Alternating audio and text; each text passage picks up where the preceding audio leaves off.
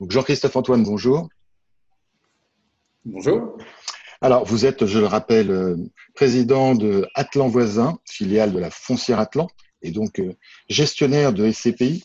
Euh, aujourd'hui, on va parler du télétravail parce que un certain nombre d'articles ont été écrits sur le sujet de, pendant le confinement et surtout après le confinement, qui tendraient à prouver que le télétravail va se généraliser, que les entreprises vont y avoir euh, recours de manière massive. Et vous, vous dites euh, non, euh, je ne crois pas que le télétravail va se développer, en tout cas pas au rythme auquel on s'y attend aujourd'hui. Pourquoi? Préalablement, je vais vous donner quelques chiffres d'une étude qui a été publiée en 2019, mais moi, je voudrais qu'on s'interroge un peu sur le, sur le travail. Au-delà du débat télétravail ou travail au bureau, ce confinement a amené les Français à se poser des questions sur le sens du travail. Est-ce que le travail, c'est la vie? On en revient à la notion de sens dans, son travail et les entreprises doivent répondre à cette question fondamentale. Euh, il s'agit de la raison d'être euh, du travail. Euh, qu'on le pratique au bureau ou en télétravail, si les fondamentaux ne sont pas réunis, les, salariés peineront à y trouver du sens et à s'épanouir. Et on voit certaines entreprises qui ont des difficultés à faire revenir leurs salariés aujourd'hui, mais il faut qu'elles se posent des questions sur leur mode de management les fondamentaux se trouvant bien sûr dans la qualité des équipes, la vision, l'émission de, de l'entreprise, la capacité à s'organiser, euh, à prendre des décisions importantes de manière collective et à les faire comprendre et mettre en œuvre. Euh, encore une fois, si, l'entreprise n'applique pas ces règles, euh, le salarié n'a pas pas forcément envie de revenir. Il faut aussi du souffle et des perspectives qui soient données, une stratégie claire qui soit donnée par l'entreprise. Après, il me semble important de dire aussi euh, que la présence au bureau, et, c'est important, c'est aussi une mixité euh, de, personnes euh, qui apportent toutes leur pierre à, l'édifice. On a des gens qui vont être plus âgés avec de l'expérience, on a des gens plus jeunes qui vont apporter leur productivité par les nouvelles technologies, et c'est dans cet échange qu'on se construit. La transmission du savoir et de la connaissance, c'est aussi la richesse de, l'entreprise. Et ça, elle se fait au sein d'un lien unique euh, parce qu'on a des rencontres informelles, parce que la formation se fait à travers des différentes réunions qu'on peut juger inutiles, mais qui sont aussi un cadre de, formation. Donc, je pense qu'il faut replacer euh, ça dans, le, dans ce, euh, dans ce débat-là. Pour revenir aux chiffres, aux chiffres de l'étude, on avait... C'est des chiffres qui datent de 2019, hein, c'est ça? Avant, avant le confinement. Exactement, c'était des chiffres d'Actidéo. Euh, où 80% des actifs se disaient euh, satisfaits euh, par leur bureau et adaptés à leurs besoins. On avait 85% des répondants qui se disaient très satisfaits de la qualité des interactions sur, sur leur lieu de travail. Et les, plus jeunes étaient plus sensibles encore à l'aspect social de la, vie de bureau. ensuite, sur la problématique du trajet, 80% du trajet domicile, lieu de travail, 80% des Français se disaient satisfait. Alors, c'est un, pourcentage global sur la France qui est moins bon, bien sûr, sur, euh, l'île de France. Et 66% des répondants travaillaient dans des bureaux individuels. Euh, il n'y avait que 12% euh, des postes qui étaient occupés en ce qu'on appelle en open space. Donc voilà les, chiffres qui étaient effectivement avant le, confinement, où il y avait une relative adhésion des salariés vis à -vis de leur lieu de travail. On peut supposer qu'effectivement ces chiffres ont pu se modifier, mais il y, a, un autre élément, si on parle de chiffres, qui est avancé par les partisans de la généralisation du télétravail, c'est le, poste euh, immobilier, réduction des charges. Si on réduit les surfaces, si on réduit éventuellement les loyers, ça fait moins de charges pour l'entreprise. Alors vous dites que là encore, les directions financières des entreprises, quand elles font leurs calculs, elles s'y retrouvent pas forcément. Alors, euh, ça, c'était une étude qui a été faite euh, par McKinsey, qui s'appuyait sur les chiffres de, de Group. Euh, auprès des directeurs financiers. Donc, vous aviez 53% des directeurs financiers qui estimaient que cela concernera, que le télétravail concernera entre 0 et 5% de leur personnel, et 25% qui tablaient sur 10% euh, au télétravail, alors que 17% pensaient que ça allait euh, monter à 20% du personnel en, en, télétravail. Donc vous voyez globalement 80% qui estimaient que le télétravail serait entre 5 et 20%. Euh, Donc, ce n'est pas la, mort, euh, la mort du bureau. Après, ça, c'est la volonté, c'est la volonté du, directeur financier qu'on comprend bien, c'est on va réduire les coûts.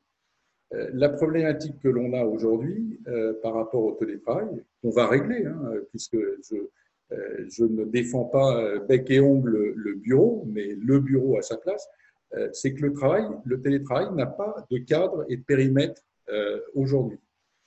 On a des craintes, vous avez vu les craintes dont on fait part certains politiques sur l'application Stop Covid en disant voilà, on va être fliqué, c'est une, c'est une mort, quoi, c'est une condamnation de nos libertés. de la même manière, vous avez eu, je crois, ce matin, euh, un média qui s'est fait l'écho d'un logiciel Upstar qui euh, euh, permettait de savoir combien de temps les employés passaient devant leur ordinateur pour voir s'ils travaillaient réellement. Donc ça, c'est aussi une problématique. Et quand, je dis qu'il n'y a pas de périmètre, il va y avoir une négociation. On a fait tous ces, réunions, ces réunions par, en télétravail. Qu'est-ce que l'on a constaté? C'est qu'on voyait des jeunes ou moins jeunes qui étaient dans leur cuisine, dans leur salon, euh, avec leurs enfants euh, et qui essayaient de gérer tant bien que mal et qui travaillaient effectivement très bien, euh, qui n'avaient pas de pièces adaptées. Il va bien falloir à un moment indemniser le salarié qui travaille à domicile pour l'entreprise. Il va bien lui falloir lui payer son accès à Internet et son, sa facture d'électricité. Donc, donc, donc, donc, il y a des coûts. Il y a, donc il y a des coûts, il y a des coûts qui vont être générés par la mise en place du télétravail, ça vous voulez dire. Et dernier problème à gérer, c'est le problème de sécurité euh, on a vu pas mal de, sociétés, avec notamment l'arnaque au président, qui ont, euh, qui ont subi des agressions, euh, des agressions numériques. le télétravail aussi. On a vu pendant cette période de confinement certains prestataires et certaines sociétés refuser les, réunions par Zoom pour un problème de sécurité. Donc, se pose aussi le problème de la sécurité informatique. Ça va sans doute se gérer. Mais encore une fois, ce sont des points à gérer. Ils ne sont pas simples. Les négociations avec les syndicats sur le télétravail et les, rémunérations pour euh, ceux qui travailleront en télétravail ne, ne, vont pas être faciles. Donc en fait, si je vous suis bien, euh, ce qui menace davantage les bureaux euh, dans les prochains mois, c'est pas tant la généralisation du télétravail que plutôt l'impact de la crise économique. Oui, clairement. La classe active est présentée comme la plus, une des plus résilientes. Est-ce que ça, ça va vraiment être le cas? Alors, euh, on, on, connaît euh, le télétravail vient s'ajouter à ça. Euh, et puis aujourd'hui, dans une période tellement troublée et turbulente, il y a beaucoup de questionnements et, le télétravail en fait partie pour annoncer la mort du, bureau. Je pense, je pense très honnêtement que cela ne sera pas le cas et je suis plus inquiet par effectivement les craintes d'une crise économique et de l'effet différé de cette crise euh, sur, euh, puisqu'on a vu l'effet immédiat sur les commerces par l'arrêté de, par l'arrêté de fermeture, qui ont vu leur chiffre d'affaires s'arrêter. Je suis plus inquiet sur l'effet différé avec le gel des investissements ou les plans d'économie de toutes les sociétés qui, par effet de chaîne, vont se répercuter sur un certain nombre d'acteurs et qui peuvent effectivement avoir un impact. Alors, le marché immobilier est équilibré, hein, avec 4 ou 5% de taux de vacances, on n'est pas dans un marché déséquilibré, mais il est certain que le taux de vacances va augmenter que certaines sociétés risquent de réduire leur surface, qu'il peut y avoir des défaillances d'entreprise et que les, relocations euh, vont être effectivement un peu plus délicates et qu'il peut y avoir une, correction, euh, une correction des valeurs, euh, des valeurs locatives, sachant qu'avec le, loyer économique et le loyer facial, il y avait effectivement une, distorsion auparavant. Donc oui, je pense qu'il y aura une correction. Tout dépendra de la vigueur de la reprise et des plans qui vont être annoncés vraisemblablement en septembre. Euh, on y verra un peu plus clair sur la reprise. Mais la reprise aura lieu en 2021. Est-ce qu'elle compensera la perte de, 2000, de 2020 Ça, c'est un autre, euh, sujet. Mais c'est une crise économique, donc une crise euh, qui se répercute sur tous les, acteurs de la, vie économique, comme on a connu auparavant. Christophe Antoine, dernière question pour un peu rassurer les investisseurs. Est-ce que le fait de justement d'être vous-même un investisseur institutionnel, je crois que vous, gérez plus d'un milliard trois d'encours sous gestion. Est-ce que les investisseurs professionnels sont mieux armés pour, affronter cette crise du fait que justement ces tendances qu'on évoquait, le télétravail, le euh, des durables, etc., tendances auxquelles vous vous êtes déjà préparé, donc vous êtes plus en mesure de vous y adapter, si je puis dire.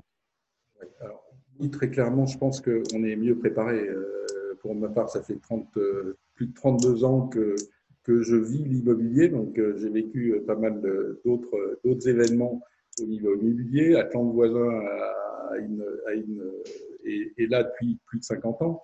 Euh, donc, bien sûr qu'on a une vision. Le fait d'avoir un, patrimoine assez, assez important nous permet de communiquer de manière systématique avec, avec nos locataires.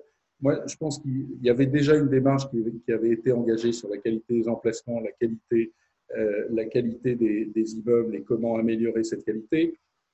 la discussion permanente avec le, avec, avec le, locataire, euh, il y a aussi un besoin de réassurance des locataires. Euh, et ça, les, propriétaires l'ont bien compris. Les démarches RSE se multiplient. Les démarches, la parution du futur décret euh, ISR pour les FIA va permettre aussi d'envoyer ce, cette voie de manière beaucoup plus, beaucoup plus importante. Et ça ne sera pas du greenwashing comme l'a, comme souhaité l'AMF, puisque le visa a été soumis à l'AMF.